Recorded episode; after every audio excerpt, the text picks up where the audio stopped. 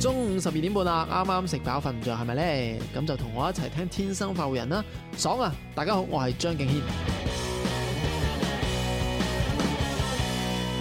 哈哈哈哈超 fans 福利一浪接一浪，林兒請食飯之哈哈超美食會第三場，一月九號，林兒攜天生快活家族陪你一齊去飲頭啖湯。快啲打電話二六一八七六三零或親臨流行前線直播室 Happy Club 現場報名啦，名額有限，先報先得。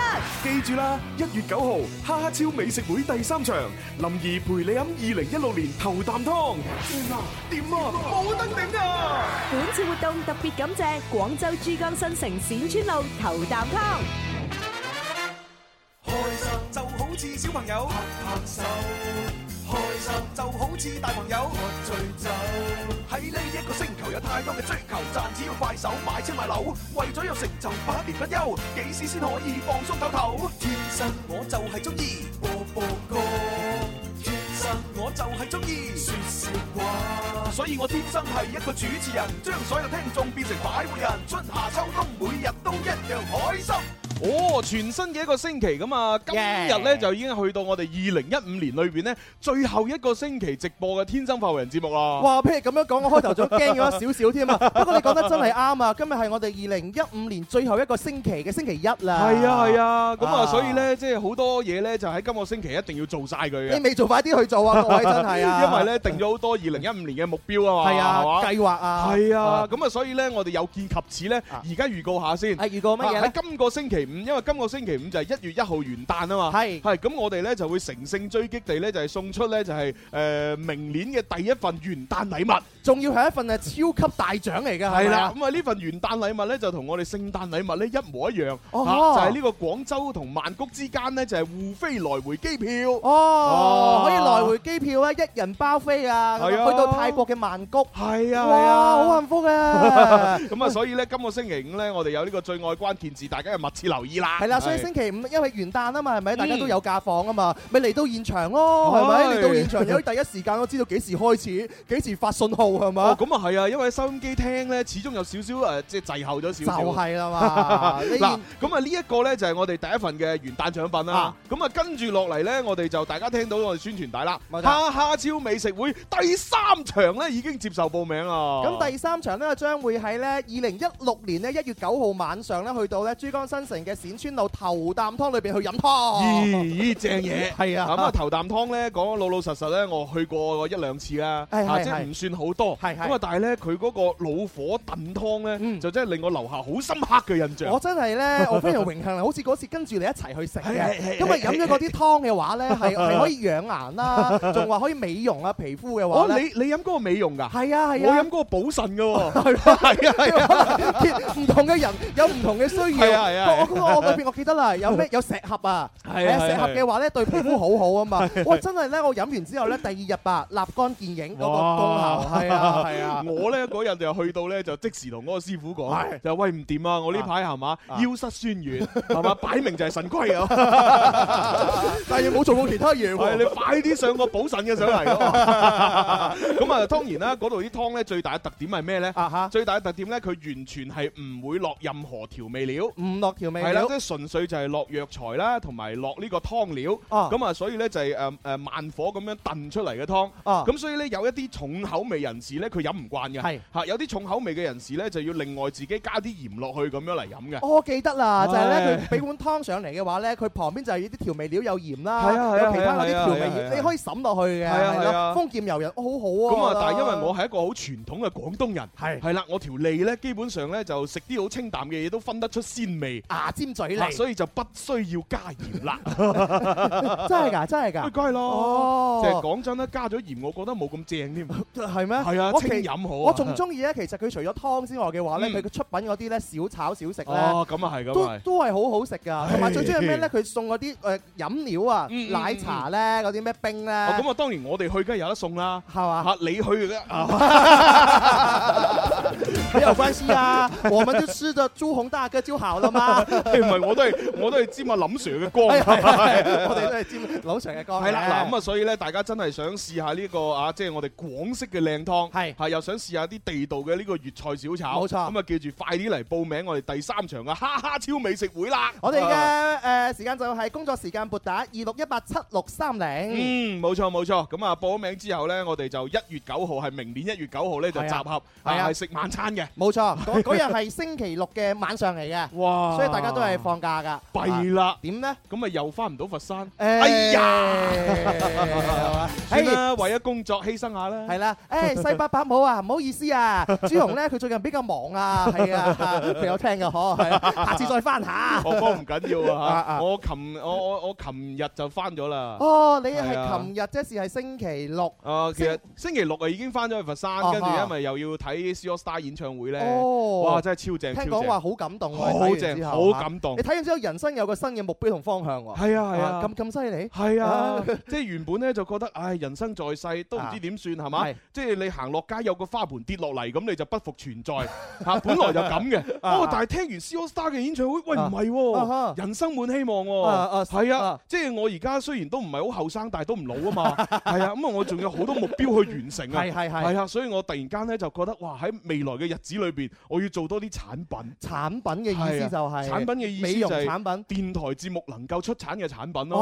哦，聲音方面嘅產品，係啊同聲音有關嘅即產係例品。如唔同風格嘅節目啊啦，哈誒唔同誒內容嘅廣播劇啦，哦呵啊甚至乎係我哋平時玩開嗰啲 rap 啦，係嘛啊或者係一啲改歌詞嘅歌啦咁樣哦，係啊，我覺得要做一大批。哇！即我哋真係要當多我謝。當我誒兩腳一伸嘅時 候，仲有一大批嘅遺產，呢啲係精精神文明遺 產。即係啲人多多多後代嘅話，點樣去誒描述阿朱紅係咧？就靠你嗰啲精神遺產㗎啦。係啊咁曾經出品過咩作品、咩作品、係啊咩作品咁樣到時咧，嗰啲產品就作為我嘅子孫，係嘛？係嘛？咁我啊就流芳百世。係，喂，分分鐘可能好值錢，我同你哇講。即係等我死咗之 後。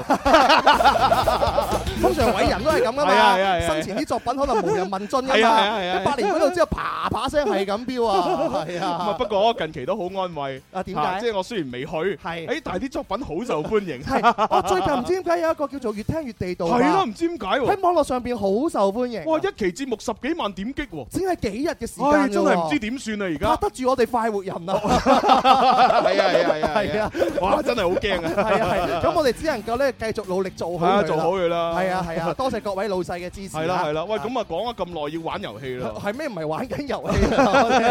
誒，玩遊戲要送獎品先算玩遊戲啊嘛，林怡請食飯。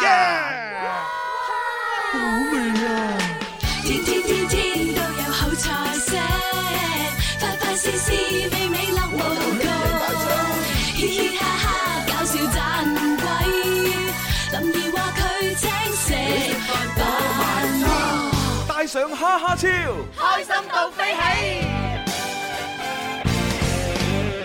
好啦，咁啊開始我哋嘅遊戲之前呢，咁我哋照顧下現場觀眾啦，現場朋友你好，喺現場咧，每人派一個涼風源手信，係哎禮多人不怪啊，哎係啊係啊係係啊啊，攞多啲咪福氣福有攸歸啊嘛，係啊，係咪呢個必須要做嘅。係啊係啊係啊，我見到好多朋友嚟咗咧，佢哋好古古古喂鬼馬哦㗎，鬼馬一嚟到咧，我哋錄新聞之前咧，佢猛咁影影影影晒我哋啲相咧哦，跟住發上發上上微博㗎啦，哦，我哋睇到㗎，可能我哋錄音嘅時候個樣係最靚 仔嘅，做一做節目咧，因為依牙鬆降啊，唔係啊所以就唔夠靚仔。 係啊，我啲現場朋友影相咧，揾啱捕捉好再影 啊嘛，係啊。 O K，好，咁啊，我哋開通熱線電話八三八四二九七一八三八四二九八一，第一位入場，喂你好，啊，你好，你叫咩名？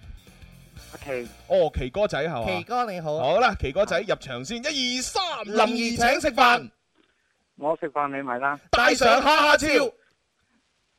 開心到飛起。 O K。哇！我見阿奇哥仔窒一窒啊，我我幾驚佢唔識後邊嗰句啊。我我知佢點解窒一 窒啦。平時嘅話咧，好少咁陽光噶哦咁啊嘛，係咁平時咁光平時都好好巴渣噶係嘛。強咁嗰啲啊嘛，係啊，唔係因為為我哋今日咧有一個新嘅嘗試，冇叫錯，做二口快活 人。係啊，啊快活二口 人係啊，我哋今日咧就唔侵女仔玩，係啊啦，全部係男人做嘅。係啊，我哋玩晒 啊，女仔忙啊嘛，係啊忙到焦咁啊係都冇冇辦法計啦啦。我哋都忙啊，但係我哋啲時間擠出嚟噶嘛，係啊係啊，係啊，冇辦法， 佢佢哋接唔到，只係接接其他。早話佢哋冇啊。好，啦，嗱咁啊，我哋奇哥仔好簡單嘅啫，今日玩嘅係越來越愛普通人。翻譯係啦，咁啊，即係話你要過兩關，第一關呢就係粵語翻譯成普通話，第二關就係普通話翻譯成粵語，明白未知道， ？OK。好啦，咁啊，第一個首先問你嘅係粵語縮沙，普通話點講？縮沙係啦，啊，即係明明呢就係應承咗人哋嘅挑戰，冇錯，係嘛？點知呢就去到挑戰嘅嗰一日啊，突然間縮沙，你應承咗人哋噶啦，係啊，哎臨門嗰腳你又唔去喎，嗱，我我哋要決鬥，係嘛？喺鬥咪鬥，二零一六年嘅一月一號，我哋要嚟一場決鬥，就咪怕你啊，邊個贏嘅話 呢？係就打下你翻屋企咁。咁係人都縮沙 啦，唔關事嘅啫。 嗱，我哋我哋嘅形容真係好貼切 嘅嚇，阿阿奇哥，你咁都解釋翻譯唔到嘅話，幫你唔到 啊。係啦，普通話點講啊？應該應該冇問題嘅。哦，誒翻譯翻譯，推打推彈鼓啊，打推坦鼓啊，當你啱啦。嗱，其實縮沙咧，如果你係即係比較標準咁樣翻譯咧，你應該加多少少嘢。哦，加多少嚇少就嘅。唔係淨係齋係打推坦鼓，嗯應該係連屎打推坦鼓。哦，對，係冇錯，咁成個意思就可以圓係啊，滿你啲啊。應該係咧嗱誒，即係即係從今日開始到呢個誒二零一六年嘅一月一號決鬥之前嗰一刻，你都係繼續你應承係啊，你嘅。都要信誓旦旦，誒一定出現，一定出現。怕你啊！怕你啊！係啊，點知到咗決鬥嗰一刻，誒我就唔出現，係啦嘛， 咁即即係係縮沙啊！即係應咗我哋廣州人嗰句説 話咧，第一拋浪頭，第二攞磚頭，第三翻轉頭啊嘛。係啊，即係嗰啲咩啊咩啊咩啊咩啊係咪係咪喐手啊？係咪係咪係咪嚟嚟嚟嚟嚟嚟咁就走咗。 有頭威冇尾陣 嗰啲咧，真係。係啦，咁啊當然啦，連連連樽跑拖啊都可以嘅。係哦咁，第一關過咗咯。好，我到第二關咯，奇哥。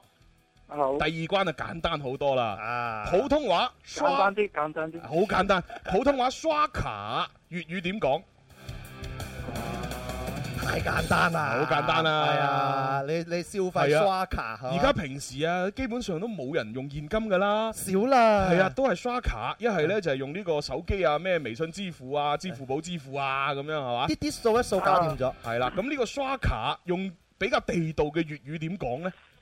啊死啦！平時我講刷卡嘅嗱嗱喎，嗱嗱，係咪咧？嗱嗱嗱嗱，平時咧，如果你講開刷卡嘅嗰啲人咧，就擺明咧俾普通話影響咗。冇錯，好似阿阿 阿張敬軒咁講啦，酒樓飲茶，喂，唔該啲啊嘢，幫我切切咗嗬佢啊係啊，切嗱切咩啊咁樣 係嘛，係係，啦，嗱，講開刷卡嗰啲咧，你就要啊慢慢糾正翻。冇錯，係啦，比較地道嘅粵語係應該講咩咧？咁樣嗯，阿奇哥，我哋嗰度好似叫碌卡嘅。碌卡係啱嘅。哇！肯陳定啲啊嘛，陳奕迅都有首歌啦，碌卡，跟住唔識唱啦，碌卡，係啊。業務生疏啊，唔係，其實其實講真咧，即係碌卡咧，其實都唔算係話即係非常地道嘅廣州粵語。地道啲係應該點樣講啊？因為因為其實咧碌卡咧，即係正常嚟講應該係香港嗰邊傳過嚟啊嘅。哈因為以前我哋即係好耐之前係未興呢個碌卡，啊，係啦，就係香港興先嘅。冇錯，咁嗰邊咧就叫咗呢種咁嘅動作叫碌卡。係咁我哋呢邊先開始講碌卡碌卡咁樣，哦哦哦哦咁但係咧後來咧到我哋呢邊咧興碌卡嘅時候咧，係係咁啊大家都叫刷卡啦。哦， 因為刷卡嘅話，可能就係更加多其他地方傳過嚟。啊係啊，，普通話都講刷卡刷卡咁你刷就刷係卡就刷刷卡卡噶啦。係喎，喂，係啊可唔可以即刷卡？係即係等於普通話，你話誒刷臉咁樣啊哈，嚇，咁你碌面碌面又唔得噶嘛，係碌面唔得啊咁啊，鄭伊健好好係尷尬啊噶嗱嘛咁啊，粵語應該講咩啊？啊咪睇樣咯，睇樣。睇樣我埋埋單。係啊，咁你咁樣 講嘅話咧，你講出嚟就會地道好多係啊啦，係啊就哇係啊你肯定係廣州人啊，或者講粵語噶啦。好啦，咁啊，恭喜晒我哋奇哥仔兩關你都已經過咗啦。咁啊，我哋係點啊？冇我啊送俾現場觀眾啦，哦啊，OK OK，咁你想送俾女女仔觀眾啦，女觀眾，要唔要 單身咧？要唔要你長頭髮咧？係啊，要唔要瓜子口面咧？ 係啊，要要唔要咁牙如果尖有嘴？咁標準嘅都冇所謂嘅。哦，要要唔要胡佬身形咧？點為之胡老身形啊？胡佬身形，黃夏慧咁咯。係啊。好啊好啊好啦，好咁啊啊，奇哥仔，我哋幫你揀噶咯。好啊。哦，好啦，係咁，拜拜， 拜拜，多謝你先，奇哥仔，唉。唔 係啊，吸咗佢線先啊。冇錯唔。係因為真係現場揾唔到個葫蘆身形咁點算啊？咪 就係又又要單身啊！最最尷尬咩？黃夏慧咁樣 樣咧，冇人舉手，你知唔知咁，誒啊不？如俾嗰個長頭髮嘅女仔啦。長頭髮邊個女仔？呢呢個哦係啊，哇好嗱，靚喎！我我見現場我諗最最適合嘅應該係送俾佢哦咯。誒其他都好適合 嘅，不過佢比較我哋合眼緣咁解係嘅啊，不啫。如傾下偈啊！你叫咩名啊，妹妹？你好，你好啊，誒可以叫我夢雲，嚇，夢雲啊！夢雲啊！哇哇係呢個好藝名啊！夢雲咁似以前阿星爺嗰啲咧，咩咩耳夢啊嗰啲。呢個呢個係你嘅真名嚟嘅係嘛？係啊，哇係咁啊，隔離嗰個男朋友係嘛？啊，啊！恭喜晒，恭喜晒，恭喜晒！啊！ 唉，希望你哋咧就係盡快拉埋天窗嚇。係啊係啊係係啊！係啊，呢個男仔面有難色。唔係，佢有少少尷尬同唔好意思啫，哦係好啊，啦但係都好靚仔啊，個男仔又係。係啦，係啦，咁啊，林怡今日嚟唔嚟啊？哦，你佢喺精神上已經嚟咗啦。係啊，你你睇唔到咩？好多周圍都有佢嘅存在啊。係啊，誒嗱係啊，嗱，你企住嗰塊板啱好就有個樣喺度。嗱，我哋呢度中間又見到佢啊嘛， 係係啊，係啦，咁啊，反正多謝你哋支持節目啦嚇，聽下我哋有幾耐嘅時間啊？有冇兩年啊？九八年跟住啊，哇！啊多謝晒，多謝晒。多謝晒。即係從單身一路開始聽到有女朋友。哇，好好嘢嘢，好好嘢，嘢好好嘢嘢，好嘢，好嘢，好喂，嘢。咁我哋就要送多啲獎品俾佢要咯。啊，因為係我哋嘅忠實聽眾嚟㗎嘛。誒，首先不如送送啲餐券俾佢啦。餐券送咩餐係券啦，咧？餐券喂，咧餐券我哋通常係啲大環節裏邊送㗎喎。係啊，但係因為佢支持咗咁耐，九八年開始，咁啊係。所以我相信咧，林 Sir 知道咧嚇都唔會反 對嘅。係係係係係係係係，即哎係係多謝林 Sir。咁啊，你哋係想食辣嘢定係想食誒正常嘅粵菜咁樣㗎？嗱，我有多種選擇，請講。啊請講。 誒係係要廣州食啊，係啊，要佢喺我廣外地州。嚟㗎，誒，你哦你邊度嚟㗎？清遠哦，咁啊，哦，咁好我哋送其他嘢啦啊。嗱，不如我哋送個呢個 Happy Family 嘅公仔俾佢啦。都好喎，係啦抱枕嚟嘅，上隻抱枕，啊咁你咧就誒攞咗之後咧就親自咧送俾你女朋友，冇錯。係啦，然之後等佢坐上去，係啊係 嗰個就係女王嘅王座嚟㗎啦，係啊。嗱你將個抱枕擺喺自己大髀嗰度啊哈，跟住個女朋友坐上嚟，唔得咯，誒真係好人啊， 朱紅。通常我就會坐大髀，我就唔要個抱 枕。好啦，咁啊多謝晒你哋誒支持節目啊你，係咪今日由清遠特登走過嚟？係啊，近日嚟㗎。哇，哦好支好持啊！一路順風啊，係啊 嗱第時擺酒嘅時候請埋我哋啊，係係，朱紅主持好平㗎咋，最近啊。係啊，四位數啫嘛，係啊，第一個字係哇， 喂咁都要平，九， 個位數係九啊，OK 啊。好啦，咁我哋接下一位電話聽眾，喂你好，系你好係你叫咩名？ ，Michael， Michael 哥，好，準備入場，一二三，林怡請食飯，我食饭你埋单，帶上哈哈超，开心到飞起。唉，好嘢，好有中氣啊好啦，咁啊，同樣係過兩關吓，咁啊，第一個就係粵語掟煲，普通話點講？诶，呃應該係分手啊，啊，你要講普通話先得噶，係诶，分手，啱嘅，啱嘅，啱嘅，啱嘅。雖然你講普通話好似講廣州話咁樣，但係都係啱嘅。啊係啊， 向古天樂學習。 好啦，第二個咧，普通話討黐，粵語應該點講？誒诶，呢個應該係叫做跳皮係咪啊？調皮係啱嘅。我中意阿 Michael à? 啊即，係例如調皮啊、百厭啊百厭啊、曳啊，係啊都得誒嘅。衰豬豬嚟噶，中意講啊，係曳曳啊，同埋咧，呢呢一個詞咧，我記得以前仲有啲特定嘅名詞嘅，咁樣嘅即係咩例如百厭，啊咁你可以加個星就要啊百係喎係百厭星，咁百係嘛厭星係啊，，咁啊調皮調皮好似冇得加嘅喎。調皮我哋會哦，調皮講，鬼得唔得咧？都有人咁講嘅，係啊我係哋啊會講恩皮韌肉啊，哦， 係係恩皮韌肉 Dạ, 啊，你係嘛？係係咪係食藤條炆豬肉啊？咁啊，而曳嘅話咧，曳就好似係即就係一個曳字啦。誒你曳曳哦曳曳曳係啊！啊，係嘛咁啊，發展到而家咧，升華都叫曳曳啊！係啊。啊！乜嘢咁咁咁高學問嘅嘢咧，真係令到我想入非非啦！哇！ 好啦，咁啊，恭喜晒我哋打電話入嚟嘅呢位 Michael Michael。OK，咁係我哋啊咩有咩要求？诶，呃有咩奖品等你噶？嗱，獎品咧，因為你咧就誒係可以喺廣州地區攞嘅，咁所以咧我哋送俾你嘅係價值兩百八十蚊八蚊嘅真皮手套一對。由廣州第二屆國際皮草工廠直銷節提供。係咁啊，到時咧你會收到一條咧工作人員發俾你嘅短信，咁啊就係通知你咧去東方賓館二號館嗰度領取嘅兩。百幾蚊㗎，恭喜你啦，Michael à. 哥。係啊，恭喜晒係啊！啦！好啦，咁啊呢個時候我哋下一位又入場啦。喂，你好。喂，打通電話嘅朋友。喂，喂，你好，喂，你叫咩名啊？我叫小伟，小慧啊，你系男人但系叫小慧啊？海啊，有咩咁哦，小小许系啊嘛？系哦哇，小，許你嗰把聲咧比較拆啊，係咪離嗰支嗰個耳機太近啊？应该系啦係。可能拉遠少唔少係會好啲阿啊。小许以前好红噶。點？解啊？以前咧嗰啲咩烹飪節目啊啊，哈係嘛？阿阿方太教煮餸啊，成日都話嗱糖咧少許，啊係鹽咧少 許啊，係啊，好誒紅。誒九樣九樣九係啊樣，九但係唔樣。知點解喎，啊哈而家嗰啲飲食節目咧，全部就規範啦。點樣啊？啊，即係基本上咧，你落幾多鹽咧，佢會話俾你聽嗱，幾多湯匙，幾多茶匙。哦，真係啊，。就好少再好似以前好籠統啊，落少許少許咁樣。因為以 前甚至乎而家我哋啲阿媽煮餸都係哎誒呢度落鹽落一啲咁係啊係咧，啊嗰度落一係啊啲叫落一啲啊，就叫少許噶啦。係咯係咯而家規範好多咁，所以啊，小許啊，你已經不再有人 氣。但係唔驚嘅，瘦死駱駝比馬大。係啊，唔緊要，我哋玩遊戲先嚇。一二三，啊林怡請食飯，我食飯你埋單，帶上哈哈超。朱紅食辣椒。 喂，你真係最近食辣椒喎？我其實我成日都食辣椒。誒係啊，我啊以前呢，即係啱啱食川菜冇耐嘅時候呢係，我真係將川川菜裏邊嘅嗰啲乾辣椒啊呢啊，真係擺落口度嚼㗎。哦，係啊好勁抽喎！我諗起第二場蝦超咧，即係星期六嗰餐係係咧，係你將嗰嗰圍嘅食剩嗰啲辣椒 紅辣椒 咧，不喺你個碗嗰度再慢慢嗒嗰下，我覺得覺得你好佩而服。而家我就唔咬嗰啲辣椒啦，啊我齋選。我哋選廣告啊，誒係咪？哎咁快又選係啊係啊係啊係啊！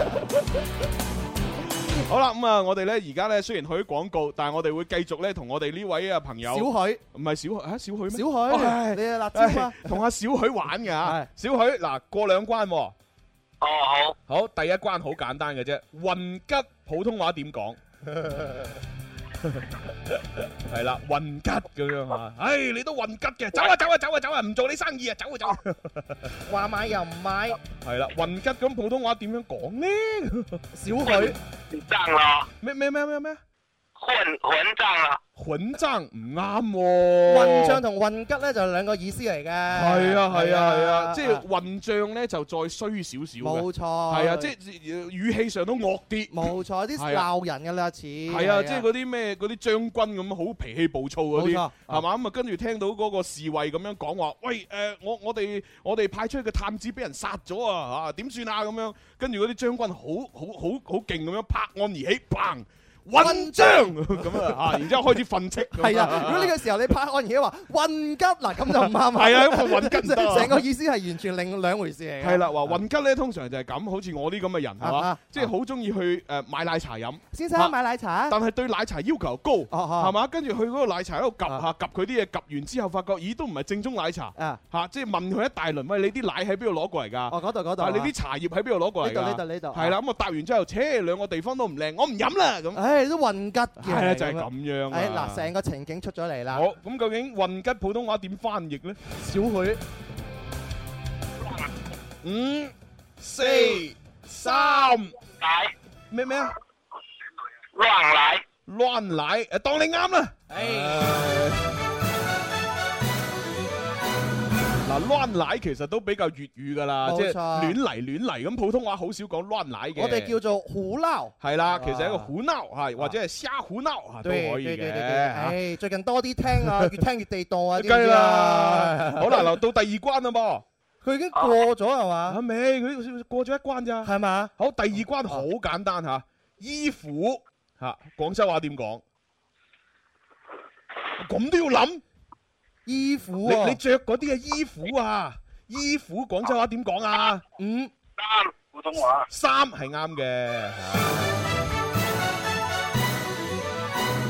嗱，雖然呢個好簡單，冇但錯。係我一定要出啊！點解要出呢？點解？因為好多人啊，而家真係習慣佢哋就啊，我要換衣服啊，哇啊，我要洗衣服啊，哎呀，我買衣服啊，喂，大佬，我一聽，喂，搞錯，你廣州人你講衣服，我哋聽落去就感覺好怪啦。 係咯，我佛山人我都唔講衣服，我講着衫啦，咪就係 咯，係啦，我哋啲廣州仔啊，最最衰最衰都講着草啊， 係着草啊，係啦，咁啊，希望呢各位朋友啊記住啊，係。衣服呢就係普通話講法，係係粵語係講着衫啊，冇錯衫衫衫。其實我啲遊戲我哋真係好有心意啊，唉諗我度過先推出嚟 啊，為咩啫？推廣粵語文化。係啊係啊係啊係啊！好啦，咁啊，我哋嘅小許。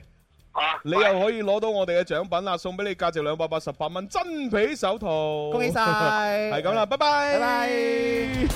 好，咁啊，去去廣告先，轉頭翻嚟繼續玩啊！天生快活人，天生快活人。揸車出去兜下風，此刻感覺想放縱，身邊好友熱烈追捧，收音機使我失控。你我最愛快活自由，天空海闊歡笑永久，快快與我進入直播，天生快活人，生你。哈哈哈哈超 fans 福利一浪接一浪，林兒請食飯之哈哈超美食會第三場，一月九號，林兒攜天生快活家族陪你一齊去飲頭啖湯。快啲打電話二六一八七六三零或親臨流行前線直播室 Happy Club 現場報名啦，名額有限，先報先得。記住啦，一月九號哈哈超美食會第三場，林兒陪你飲二零一六年頭啖湯。掂啊！掂啊！冇得頂啊！本次活動特別感謝廣州珠江新城冼村路頭啖湯。多謝晒。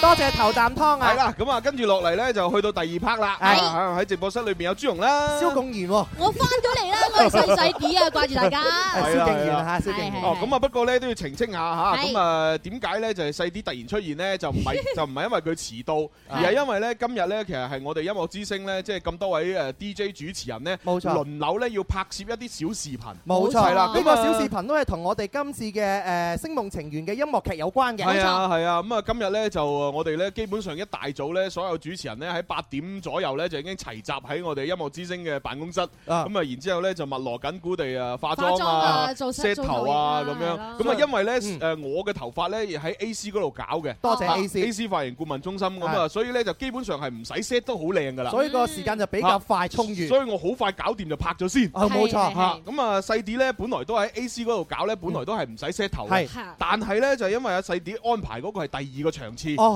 呵，係啊，咁所以誒俾我哋遲咗一個場次咧，冇錯就要趕翻嚟你咯。你對細啲真係好啊！我仲以為你會話由於細啲佢後天嗰個補救嘅話，仲 係好足。喺化妝嗰度已經用咗三個鐘頭嘅時間去化妝。當然冇啦其實係唔係嘅 咁 樣？最緊要係因為我哋嘅導演思樂咧，非常之精益求精，係冇錯對冇錯我每一個動作咧都指導有加。係啊再加上林琳同埋梁子玲係即係搭戲啊嘛，同我一齊，咁係啊係啊啊都非常之起到呢個前輩嘅作用。多謝大家俾機會我。咁啊，所以，咧就喺度咧，我哋亦都要同各位朋友咧，就係即係各位聽眾咧，就係匯報一下工作嚇。係啊，我哋而家咧廣東廣播電視台音樂之聲廿五週年台慶巨獻音樂劇《星夢情緣》嘅眾籌項目咧，而家嘅進度係去到百分之三十一㗎。亦即係話咧，我哋已經有百分之三十一嘅一個進度額㗎啦，仲係係啦差百分之七十唔多夠嘅話咧，嗯就眾籌成功。啊，咁啊哦係，但係要提翻喎，其實呢一個咧，只不過係大家自己喺眾籌網上邊嘅進度啫。就係唔咁啊包打電話同我哋天生發明一齊眾籌。係啦，因為為我哋仲有一大班呢，就係我哋天生發育人自己啲聽眾呢，就係喂，我唔係好識 搞啊，冇錯啊不如你幫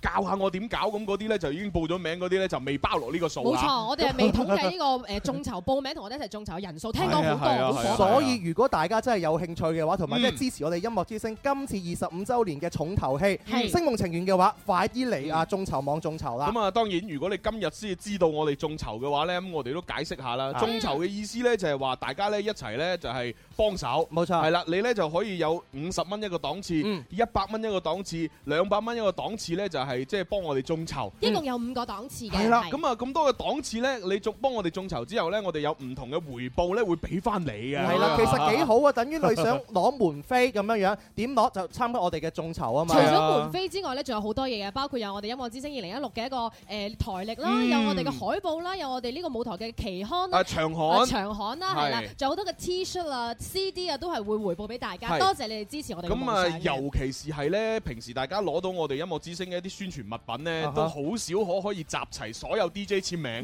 今次你只要係眾籌我哋嘅話咧，你就可以攞到每一個 DJ 嘅簽名。係啊，係啊，咁以所以呢，就大家要揸緊時間啦啊。識眾籌嗰啲就上到眾籌網三個 W dot 中草 dot com。係咁啊，如果啊唔係好識、唔係好了解，唔緊要，就啊撥打我哋熱線電話零二零二六一八七二二六，又或者直接喺流行前線直播室呢，揾我哋工作人員報名就得㗎啦啊，。咁啊上眾籌網嘅朋友咧，記得係要搜 索《星夢情緣》，又或者係《音樂之聲》，先可以揾到我哋呢個眾籌項目嘅誒呢個專欄嘅。係啦，咁啊係個星咧就記住唔係一粒星嘅星喎，啊啊又唔係大星星嘅星喎，哈係係聲音嘅嘅星啊！記住啦，各位，我哋都係靚聲之人嚟㗎嘛係啊係啊係啊係啊，二十五人生有幾多個二十五周年啦，係係啊係咪啊係啊？啊就那麼的一個係咪啊係？我哋 DJ 有幾多一齊去演一個音樂劇啊？咁耐就係得唯一嘅一次。唔係唔係呢個話就係一個開頭啊啦嗱暫時係得第一次係咪？嗱，第一次係好重要㗎嘛。冇錯你唔嚟睇邊個睇係啊係啊啊係啊？我哋快嘅啲處嚟啦女劇嚟嘅呢個 係。唉係喎處女喎，係啊係啊哇好諗起都珍貴㗎諗起都開心喎，諗起流鼻血啦！ 喂咁啊呢個時候啊應該到第二 part 遊戲啦，嚟係一家大細去旅遊之。今日太好玩。 Oh yeah！今日太好玩，今今今日太好玩，今日今日太 好玩。咁啊喺度咧，首先要同各位咧就講聲唔好意思，做乜嘢啊，因為今日第一 part 咧，我哋越來越愛普通人裏邊咧，即係啲聽眾太叻啦嗯，係啊，搞到咧微博、微信嘅朋友冇得玩啊啊，咁所以喺呢一個時候，我首先咧就出一個題目，就係專係俾微博、微信玩嘅。好，我哋聽下聽咩題目係先啊啦啦，。就係泰文裏邊誒叫做拍碰，拍碰，拍碰究竟係咩意思咧？碰打麻雀，啊拍拍拍即係唔好喐，咁樣啊嗱，拍碰咧，如果你去到泰國嗰度講咧，啊就誒呢句説話咧就擲地有聲，擲地有啊係啦聲因為咧喺泰國誒本土嘅人咧，誒以及係所有嘅遊客咧，一聽到拍碰咧，哇心裏邊都好尊敬嘅。啊哦咁樣樣啊好哇即係覺尊得敬哇拍碰咁啊樣，哇就好尊敬，哦啊即係如有神助咁哎哎樣，哎如有神助添喎咁所以咧拍碰咧，其實係一個喺泰國非常出名嘅一樣嘢嚟嘅。誒，哎我應該有啲方向啦。拍聽你碰咁講誒拍碰咧就唔係動詞，係係名詞嚟嘅。名詞嚟嘅啊係咪一個咁啊職業嚟嘅咧？誒唔可以講得太多啦，啊反正就係誒喺泰國好出名嘅，好出名嘅咁啊，大家估下拍碰究竟係咩咧？我應該知道，我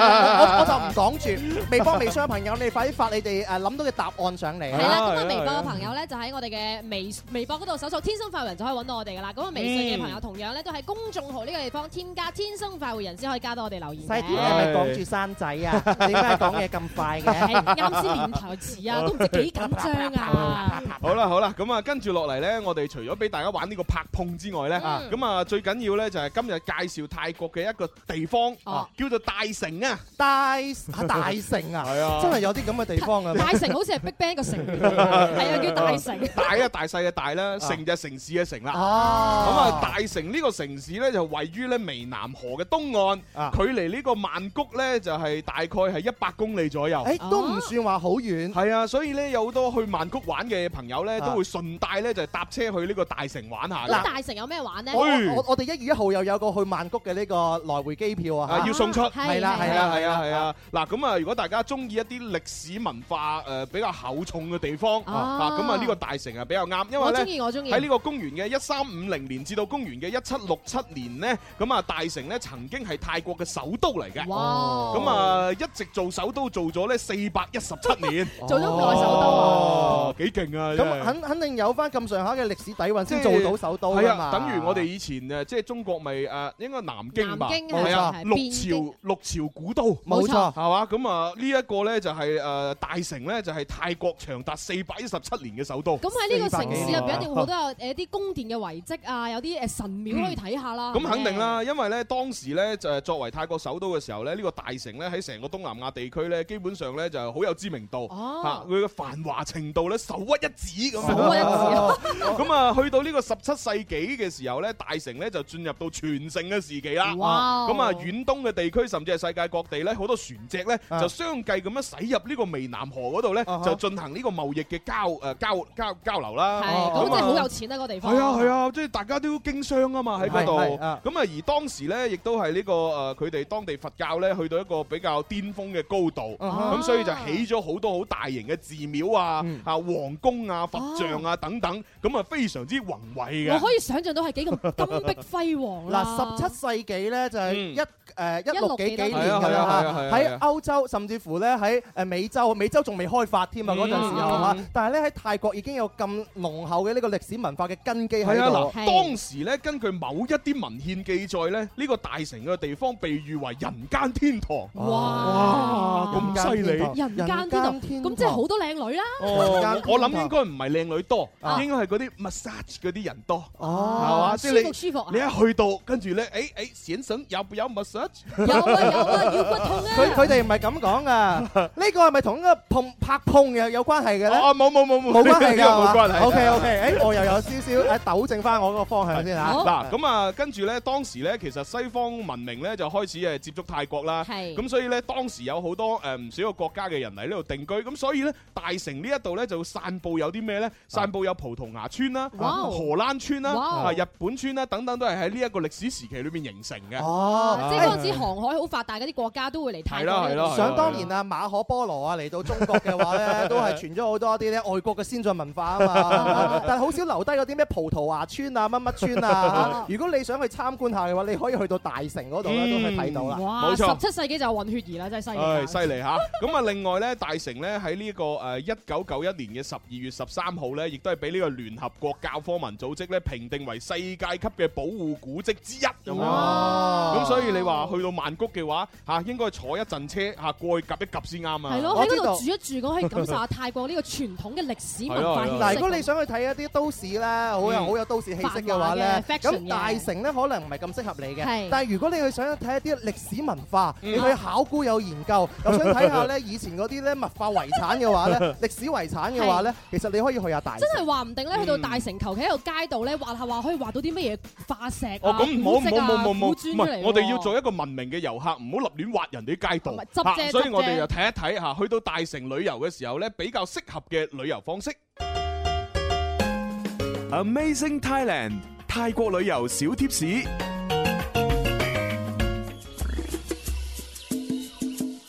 環遊古城小貼士。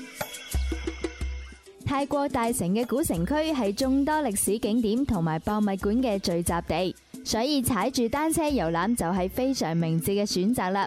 大部分單車出租店都分布喺大城火車站同埋兆波龍市場附近。如果你想遊覽大城歷史公園嘅話，你可以喺公園門口嘅商店租借單車。遊覽呢個古城區，你仲可以選擇另外一種方式，就係騎大象啦。去到泰國，當然唔少得有好可愛同埋着得好靚嘅大象啦。騎住大象遊覽古城區繞城一周嘅價格大概係四百泰銖。喺溫暖嘅陽光底下，坐喺象背上面悠游自在咁慢慢行，都別有一番泰國嘅風味㗎。哇！騎大象咧，我真係咁大個仔未試過，一定要去試下啊！睇下幾時有機會啊，去大城玩下啦。嗱，去大城咧，講到騎大象咧，咁啊係有一笪地方一定要參觀，咩地方啊，就叫做皇室象欄。皇室象 啊嗱，喺你未講呢個皇室象欄係乜嘢之前嘅話咧，我哋猜測下一個皇室象啊欄要。要猜測佢咩？應該同皇室有關嘅。哦咁肯定咁啦，佢肯定同啦象有關㗎啦，係咪肯定啦先？哎個象字嚟㗎，唔係章嚟㗎。唔係我哋皇室皇室象裏邊好中意食嗰種嘅唔係醬。嗱，我我哋呢邊養豬啊，豬欄豬欄啊啊養雞雞欄，養啊牛牛欄啦。咁我哋呢邊因為冇冇乜大象啫，係係啊嗰邊養大象咧就係象欄啊嘛。嗱喺我嘅理解裏 邊咧，做做得攣嗰啲咧，係啊係啊唔唔會好龐大 㗎嘛。 都比較簡陋噶嘛。可能泰國覺得大笨象都唔算好大 份，所以都叫做攣啊咁樣。咁點解一定要參觀呢個象欄咧？有咩咁特別嘅地方呢？因為咧嗱，呢一個皇室象欄咧，首先佢就位於呢個城郊四公里左右嘅地方啦。係大城咁啊城郊係嘛大係啊，大象咧其實喺呢個戰爭時期咧，就係當地皇室主要嘅交通工具。哦咁啊喺呢個誒大城咧，即係全盛時期咧，扮演住好重要嘅角色。係。咁啊呢一個皇家象欄咧，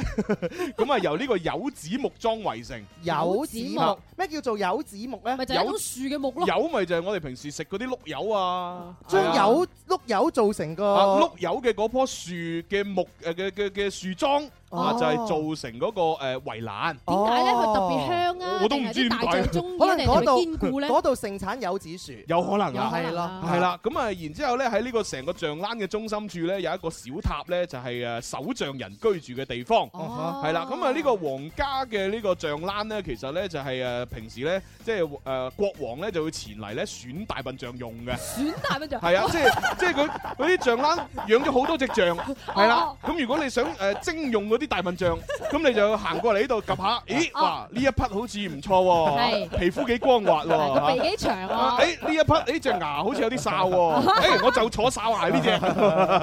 啲男人咧去揀車一樣，買車一樣。係啊喺我哋中國嘅話，睇古裝片你要睇到啲咩月轉啊，係咪哦我哋嗰係啲啊咩武媚我哋娘啊，揀咁樣馬 係啦，我哋我哋揀咪飛飛笨係嘛揀飛笨係啊，揀飛笨。泰國嘅話佢揀大笨象，啊 大笨象哦係揀千里象，我哋呢叫千里馬，佢叫千里象係啊，啊。咁啊，同埋咧，其實呢一個象欄咧，其實以前咧吓，係亦都除咗係即係皇室成員過嚟揀象用之外咧，其實咧平時咧都係會用嚟訓練野生大笨象，等佢哋可以應付戰爭嘅。明白。哦，係啊，係啊我因係為啊我成日玩遊戲機咧，玩嗰啲呃咧誒誒三國無雙嘅話哦咧， 打到某幾關嘅話咧，係要用大笨象去打人， 咁裏邊嘅地方都係去到泰國嗰附近去打啊 哦嘅，即係喺以前古代嘅話咧，其實大笨象除咗係愛嚟咧坐騎之外嘅話咧，戰爭都係個好重要嘅真係個工具武係啊武器嚟咁大，係咪？難聽啲講，佢行過都踩死唔少啦。 係係噶，啊所以咪要對佢進行訓練咯。係哦係啊，練到佢識打仗咁啊，掂晒啦。識踩敵人，就唔好踩自己人咁 樣。佢佢條鼻好犀利㗎，係啊！一秒嘅話十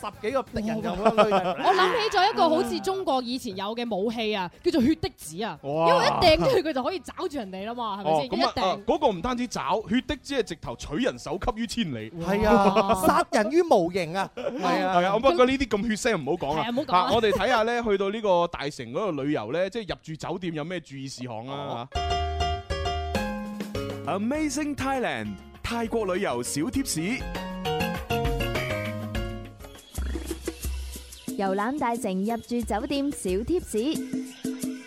因為大城距離曼谷只係四十分鐘嘅車程，所以有啲人會選擇住喺曼谷嘅酒店。但其實大城係聯合國世界遺產古蹟嘅所在地，所以喺呢度小住一下都可以充分咁領略大城濃郁嘅歷史韻味。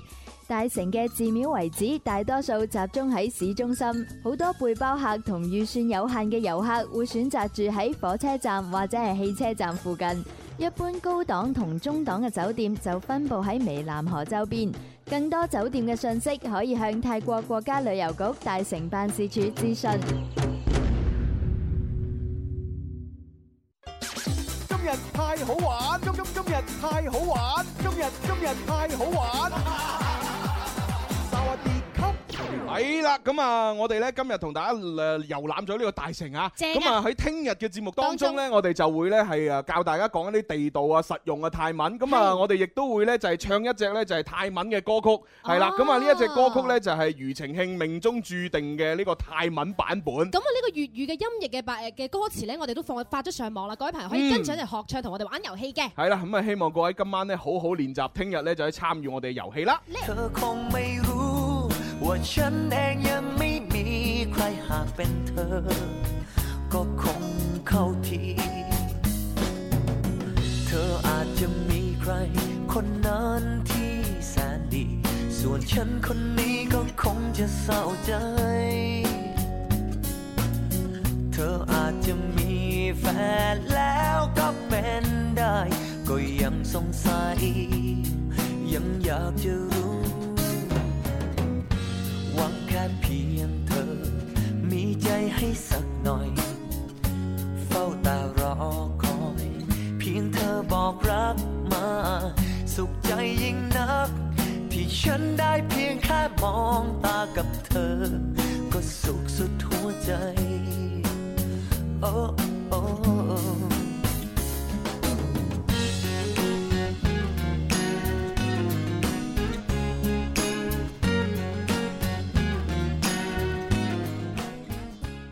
天生快活人，开心快活无止境，跟着我。I say na na na na na na, ooh na na na na na ooh. I say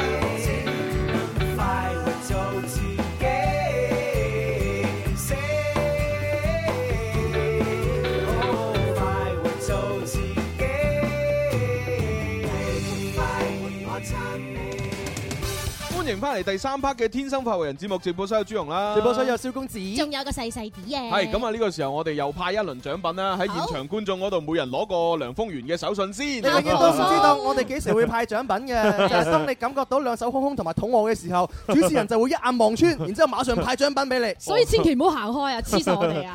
無啦啦整突啦，點解個市又咁差？唉，冇辦法好啫啦，。我哋第二個遊戲互動咧就係估下朱紅啱啱唱嗰首歌，哦係邊個年代嘅 我真係未聽過呢首歌，未聽過咧未聽過整達啦未聽過呢首歌，無啦啦整達啦，廣州人啊成日講噶啦，但係點解個市會唔咁係差咧？當當時係咁嘅，當時咧就有一個有一個時期咧，就係嗰啲股市啊，啊嗰啲股市唔好聽話，係嘛，跟住咧就跌到阿媽都唔認得。插水插水啊咁啊，跟住咧就有一對誒組合係啊，然之後咧就寫咗呢首歌咧，就係寄寄望俾嗰啲即係啊，俾俾啲股市套住嗰啲人。係咩所以就係無啦啦整達啦，點解個市又咁差咁樣？就係話誒嗱係乜無啦啦你買咩股票啊？啊嗱而家死啦死 啦！乜當年有農夫有唱過呢首歌咩？唔係農夫嚟嘅，唔係農夫，真係唔係農夫，唔係農夫，你係咩？大字開頭 啊，哦，哎呀，未聽過啊，未聽過咧。 我淨係聽過嗰首，想我都好想好似中咗頭獎。嗱，不過其實講真，即係即係投資咧就唔係話唔啱嘅，係只不過投資有風險，大家一定要謹慎嘅。啊冇錯冇錯係啊，謹慎行事就得㗎啦。啊唔好道聽 途說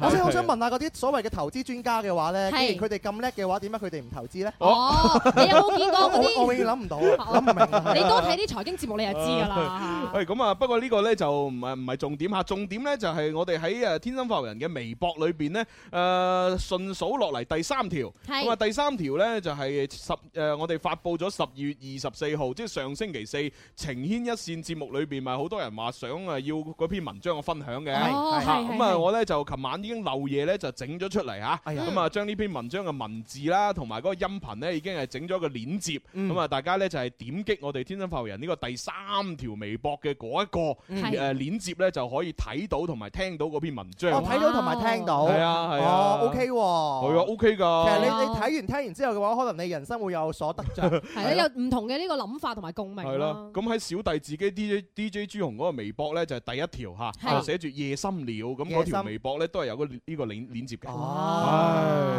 唉誒，最近都揾咗好多呢啲令你成長嘅文章喎，係咯自我啟發咁喎啊冇辦法啦啊嚇，人去到嗰個年紀係嘛，要麼就是在沉默中爆發，要麼就係沉默中死啊哦亡。咁你冇理由要自己死亡啊！係嘛咁梗係要爆發啦 爆下啦！朱紅嘅人生境界已經去到另一個層次 啦。冇啊！我跟魯迅先生學習。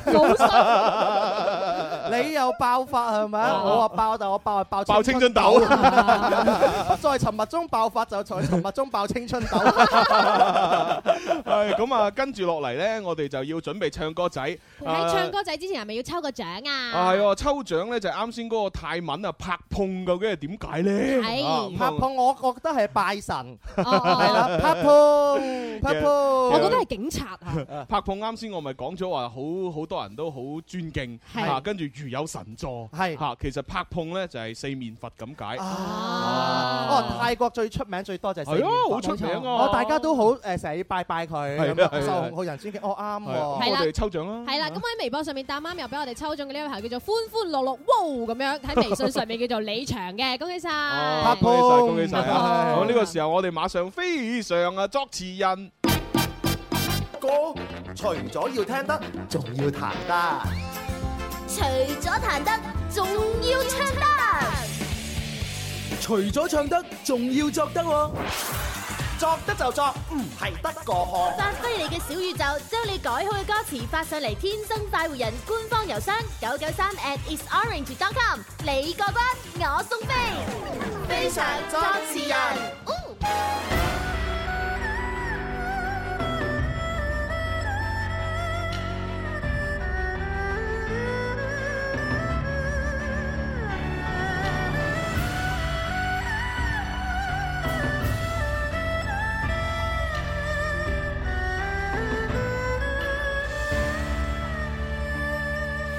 忽然之時，我們還在嘲弄愛得轟烈，忽逝之時，你為何如潮汐退走了？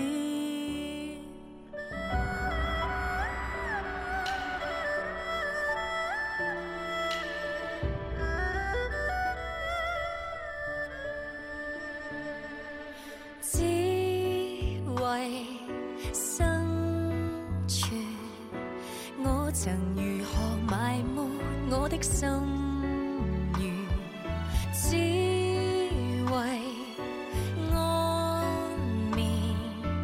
我還長期無力，我寶劍成就了登上懸崖峭壁的女子。人在此進亦猶豫，退都未容易。嘗盡了千世萬世輕典又如何幸免？銅像可以仰望，不能求倚，只為生存，我才無情投入那些爭奪，只為安眠。百年頑石難及我 堅決。哎呀，冇辦法，我真係好中意呢只歌啊！哎呀，好好聽啊！哦我我我我嗯想問咧，咁唱呢首歌啱啱出嚟嘅時候，佢係呢一個嘅《冇微涼》嘅主題曲嚟噶嘛？冇錯係啊係啊係 TVB 啊版噶嘛？係武則天咁你係咪有睇過嘅咧？我冇喎，你反而其冇睇啊其實我對嗰套劇係冇興趣啊！哎呀點解我啊淨我就係對容祖兒呢只歌好有興趣。真係衰，人哋人哋只不過剪咗胸嘅，佢就冇興趣。因為佢全部遮晒睇咩啫？哦，TVB 睇哦劇情㗎啊嘛，TVB 佢加報㗎，係佢啊，冇剪，但係所以佢加報啊。所以冇興趣睇。哦但係一啊聽容祖兒，哇！我覺得深深愛上。其實唔緊要啊，呢首歌都已經概括晒成個呢個劇情啦， 係咯唱有到有入情入境啦。你你講係得啊係啱，啊我琴晚聽完之後嘅話，真係咧裏邊嗰啲詞嘅話咧，好應景嘅，係啊好應呢個冇味涼。有冇覺得自己生不逢時啊？冇啊，我哋覺得自己個味好稀疏 啫嘛，冇味，冇味涼，冇味啊，冇味量 嗱，咁啊喺我哋主持人輪番唱出今日嗰幾強嘅時候咧，哎係呃都係之前呢，咁啊為咗要令到我哋嘅信心充足一啲，哎哎啊哎哎咁所以咧我首先咧就會同大家分享咗咧小軒啊五號嘅 作品，冇錯哦係啦，係咁啊小軒咧佢寫咗兩份歌詞上哦 嚟，一份歌詞係俾主持人唱，係一份歌詞咧自己唱咗，哇你好有心啊係哦咁啊誒佢寫俾主持人唱嗰啲歌詞係寫得好啲嘅，哦係真係㗎啊咁啊自己唱嗰個咧就寫差啲，哇！呢樣嘢係中國好男人嘅典範。係啊，佢就係為咗要影襯我哋唱得好，又又唔係嘅，啊即係比較符合佢個人嘅風格咯。啊嚇哇！你真係普度眾生啊！你 係啊 Johnny Chan。咁所以我哋就先播咗咧第五號啊 Jenny Chan 自己唱嘅版 我本。驚佢唱完之後，我都唔記得首歌點唱啊！哦，點唔算緊要唔緊要，佢唱完我會馬上跟住唱嘅。多謝朱唉，好啦，聽下 Jenny Chan 啊。星道閃耀，你還沉默眼睛變得詭異。星座逍遙，再頑強能承認你可笑。高潮高潮，想像金錢。你來尋求發展各種新鮮。走音啊走音啊想像飛蝗，你來尋藉各種好去處。高潮高潮高潮求上帝可憐同情理解這對手，能聚焦這世奮鬥滿足這理想。能讓愛心全情懷感激這女子受愛，同一心酸之間安然回應。啊，咁啊，希希望大家未轉台啊。 係，喂！但係其實咧，我都想讚一讚小軒啊嘅。平時佢唱歌都係有伴奏帶噶嘛，係係係咁就聽唔出佢個聲音嘅呢個誒咁真誠嘅感 覺。啊呢種誒虛無當中帶啲無力感，又好 有誒呢個韻味嘅咧，都係小軒特殊嘅唱法。相信啊好啊嘅啦過個幾十年會紅噶啦。咁啊，多謝小軒嚇，多謝即係你啊為我哋呢個節目有獻唱。冇錯啊嗯咁啊，呢個時候咧，我就要真係認認真真咁樣咧，就係唱出小軒一號嘅作品哦啊。 一號嘅作品咧啊係小軒咧係寫嘅另外第二個歌詞版嚟嘅。係啊，咁我仲特登為佢咧揾咗個伴奏添。係，啊仲仲要寫得幾好啲喎呢個 歌詞。去去到咁盡啊！係啊我成日覺係啊得咧，每次到咗呢 個環節嘅話咧，啲聽眾可能覺得話：哇！而家嗰啲電台嘅 level 嗰個水準可 以去去到唔係好高嘅啫喎。我同你講，豁出去唱嗰下先要有勇氣啊！真好，係呢。個時候等我唱出 Jenny Chan 一號嘅歌詞。啊唔得，好有容祖兒啊！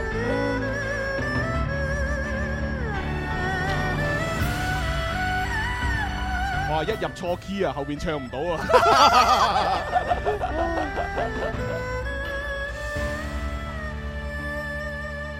今緣痴情，笑容如何承認我的苦況？星夢星情，我迷途在夢裏笑醒了。今未未未到未到，唉。唔錯啊，唔錯啊，唔錯啊。啊！啲歌詞啊係唔錯㗎，係啊係唱得差少少啫。會唔會都幾好幾好？甘願苦情，悄然然後又當美好境況，星夢星圓，你仍沉迷時尚那可愛，沉澱在星河銀河美景中發聲。難過於世事難料，痛苦中女子浮沉於感情情迷愛海，那害怕避免同輩怎會怪責想像了他？繼續㗎。 好啦，唔唱啦，唔唱啦，係好啦，好啦，好啦，咁啊呢一個咧就係 Jenny Chan 另外一個版本嚇。即係完全係兩種唔同嘅味道嚟啊係嘅，咧所以都係 Jenny Chan 你嘅詞咧，嗰個風格又差唔 多，意境差唔多，但係唔同人唱嘅話，聽出唔同嘅感覺啊。冇錯，真係要啊多謝個伴奏帶入邊嗰個國樂嘅伴奏我啦。啱啱聽完朱容唱咧，我諗起一個歌手啊，邊個歌手？戴玉 強。嚇？邊個戴玉強啊？美聲唱法嗰個啊嘛一個男高音嘅你中就國係好嗰出名 種，你就係嗰種星係咩夢星情咁啊，有啊有呢種。戴玉強啊，叫做唱嗰個今夜無人入睡嗰啲個哦人男人。因為因為我自己少聽呢啲咧，我淨係識得有一個叫莫華倫，啊莫華倫啊莫華倫嗰個又哦都係好出名係嘅係啊男高音嚟嘅，嗰個都好出名係啊嗰個又好勁啊，係啊係啊唱親啲歌都哎你你嗰個係帕瓦羅蒂嚟㗎 你你有少少咁樣樣嘅圍巾嘅，係哦咁係啊係哦啊係啊，通常唱男高音嗰啲都要肥人嚟㗎嘛，所以你 OK 㗎。好啦，咁啊跟住肥人唱完都收人咯咁喎。啊，當然下燒啦。哦誒，，我唱第三號。哦三號啊係嘛三號嘅話咧，呢個 friend 咧佢就好鬼馬，係係係寫係個志芳寫寫嗰啲歌詞嚇。哦，係佢話你的多情出賣了我的 愛情，粵語啊粵語咁樣，哦冇要錯唔要伴奏帶啊？啊我唔要伴奏， 啊快啲唱完嘅話咧，痛苦會短啲。啊好啊好啊好啊好我我用吳君如嘅唱腔。吳君如唱腔吳吳君如佢喺喜家有喜事咪唱嗰首歌嘅。係啊係啊哦我怕愛，同你特登度電嗌。好啊，咁啊快啲嚟試下咯喎，嚟啦噃，好開始。識路，識路，兩兩難情義混亂，開心故偷渡。變心啊煎熬，煎熬，晚情沉默回贈我虛耗，一路哀嚎，有如情人前面已經驕傲，開無開無，兩行情話又是太古老，唔好走啊，現場朋友，容任我收回承諾最初的美好，美好哎餘生不秒針分針前行永不願停步，停步 明白你多情回路，豈止是無創於 高。繼續啊無！無盡心聲，嗯似冷酷不能碰到。哎呀你搞無盡心切，冷酷不能碰到。哎咦，咦啊你好似人哋 K 房入邊嗰啲上咗年紀嗰啲叔叔阿姨咁樣。啊我覺得做主持人做到呢個情面已經 係將將我哋嗰個專業放喺個夾萬嗰度啊！多謝，多謝哎好啦，，咁啊呢一個咧就係三號啊志芳嘅作品，啊但係大家唔好留意我哋唱成點啊，係主要睇即係歌詞啊最主要睇個歌詞寫係成係係呢點。個係重點啊，各位。好啦，咁啊跟住到細啲啦喎。係咁，我啊要代替我哋嘅天線寶寶唱嘅，哦因為天線寶寶啊係啦，因為寶寶今日咧就我出公幹啊嘛，哦係啊，佢去咗清遠啊，係啊，好辛苦啊，係啊，遠方遙的你遠還的好嘛？他係嘛？不可以啊，咩咩血癌易帶走他， 唔係血癌啦，哎誒唔係血癌，人哋公幹啦。哦倒數啊，倒數易帶走他。 二零一六再見佢啊！咁啊係係哦四號嘅作品叫做《我與朱紅的日常》。哦，呢個係佢個網名嚟嘅。係啊啦，佢就話我要製造咧推翻常識嘅作品誒哇產係品，掀起呢呢個誒雪糕界嘅革命咁樣。哇希望雪糕界係啦，希望天線寶寶唱出咁咦？啊呢。個係副歌嚟嘅啫喎，係啊係啊佢係兩段副歌重合埋一齊喎。哦冇錯哦，咁啊嚟啦，誒，使唔使？我唔使啊。唔使啦唔使啦好，一樣冇辦法開始。唯獨你香氣濃醇，醉分 ice cream，尝過他眾人狂賣計錢到凌亂，迎合了心靈甜蜜痛苦，背後圍着轉，留下感性熾熱安慰眼圈。搖荡者輕抱回回旋旋配感光線短，移動的寸步無常，晚風覆人願。抬頭看海市蜃樓美景，是着明白 我。調拌蛋奶放下家長里短。哦哦唔好轉台，唔好轉台，唔好轉係啦台。所以係啦我哋主持人唱完之後，大家終於明白點解我哋要做主持係人啦哦啊，。真係唔好意思啊！我與朱紅的日常呢位聽眾，我 唔係呢個美聲係出呢個出身噶嘛。係係咪先還好啦還好啦好係咁啊唱到頭都暈啦，真係。跟住咧就到最下一個咧二號啦。係。二號，咦？希望我唱出喎。哦，佢就話咧，嗯青春時追的歌充滿情感，朗朗上口，經歷咗歲月嘅呢個滄桑，可以領會到其中深刻嘅滋味，都唔知佢寫乜嘢嚇，就好似好犀利咁。哦咁啊誒要朗朗上口喎。 哦，咁咁又影整個伴奏嚟啊！係真係，我覺得我覺得呢個環節嘅話咧，冇咩叻，鍛鍊咗我哋主持人嘅呢個面皮啊，係係已經去到唔知醜嘅最高係啊係境啊係啊係啊界。 雖然伴奏係女仔 key，但唔緊要係啊啦，唱低一個八度咪得咯。 O K 啊，幾有中氣啊，好似大陸強咁 喂，啊。我哋又要咩啊？誒誒，好似你講咩大玉強，哦佢 Joey Eason，早晨。耶！ Sammy 早已少年無憾陪着我哼歌兒，Leon Aaron 各人情敵，然後我不知。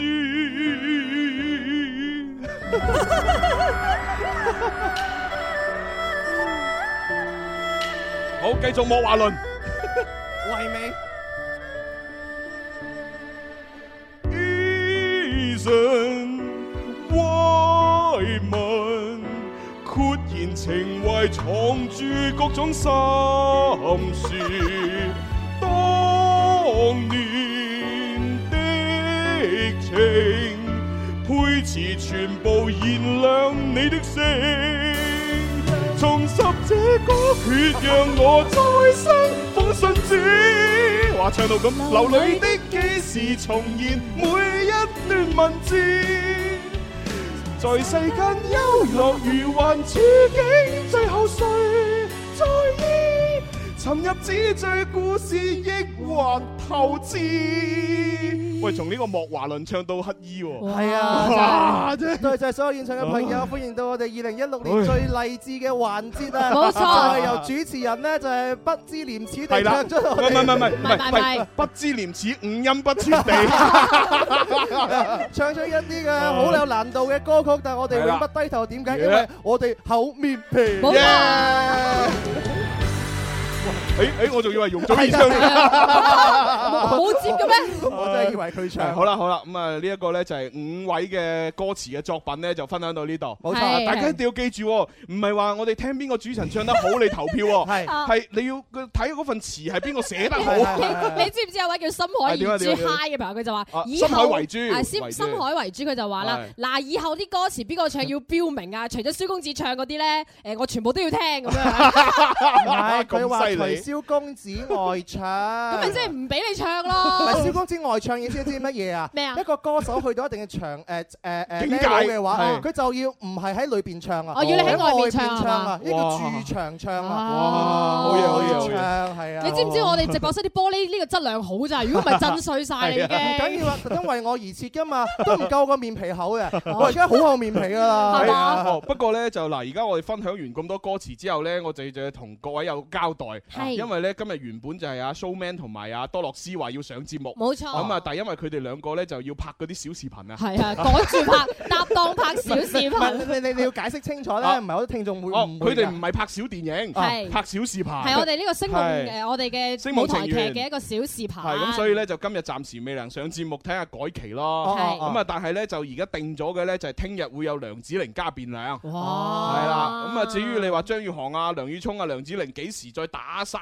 咁樣上嚟咧，就又要睇下改期再安排哦啦係啊，大家密切期待啦。不過聽日大家會見到我哋嘅聰哥嘅，係係啊。咁不過聽世界旅行團嘅聰哥自己介紹翻自己。啊哦，係喎，我哋都誒同大家講下啦。Music FM 帶你聽世界旅行團呢，就係同南湖國咧一齊合作。係咁啊，我哋呢有兩場嘅旅行啊，第一場呢，就 DJ 梁宇聰同大家一齊去呢個澳大利亞係啦，不一樣的澳大利亞。啊哇！去食呢個袋鼠肉，我聽係講係朱咁第二紅上場嘅。第二場就係咧 DJ 林林咧陪你度過與眾不同嘅新西蘭之旅啊！係最緊要報名熱線零二零八三三二二二二二報名啦記住啦係啦係啦，咁啊講到呢度，我就要公佈下個星期嘅改詞作品嘞噃。哦大哥唱邊首大哥唔好咁難。係啊，喂，唱翻啲男仔歌好高 key 啊，啱唱到頭暈咁滯啊哦，嘅。我哋都係唱女仔喎。嚇！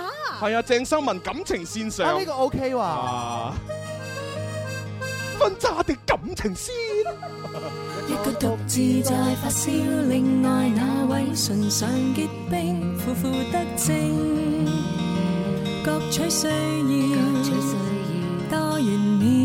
啊咪住，阻阻大家聽歌。做乜嘢我哋仲要話俾大家聽咧，歐亞達家居新年嘉年華嘅最長誒最強抽獎，十哦二月嘅二十六同埋二十七號咧就已經過咗啦。啊啊咁啊，大家就期待咧明年嘅一月一號到三號，誒地址白雲區黃石西路二百二十二號。講講到副歌，講到副歌，啲追夾歌係咁。要慢慢二百二十二咁講。反正而家咧，我哋就要交咪啦。咁啊，係各位朋友記住，下星期我哋填詞嘅歌係《感情先上》。記住將你哋嘅作品發到嚟九九三係 isorange.com，我哋等緊收你創意嘅詞㗎。同埋咧，你發咗未到副歌， 同同埋到哦啊，你你講唔係，同埋咧發咗上嚟嘅話咧，記得咧就係標明話邊個主持人唱啦。我哋通常都會滿足你哋嘅願望嘅。係傾情演唱啊好拜拜，拜拜。分差的感情線，正等我為你蔓延彼此的感情線，交錯發展，怎麼捨得對戰？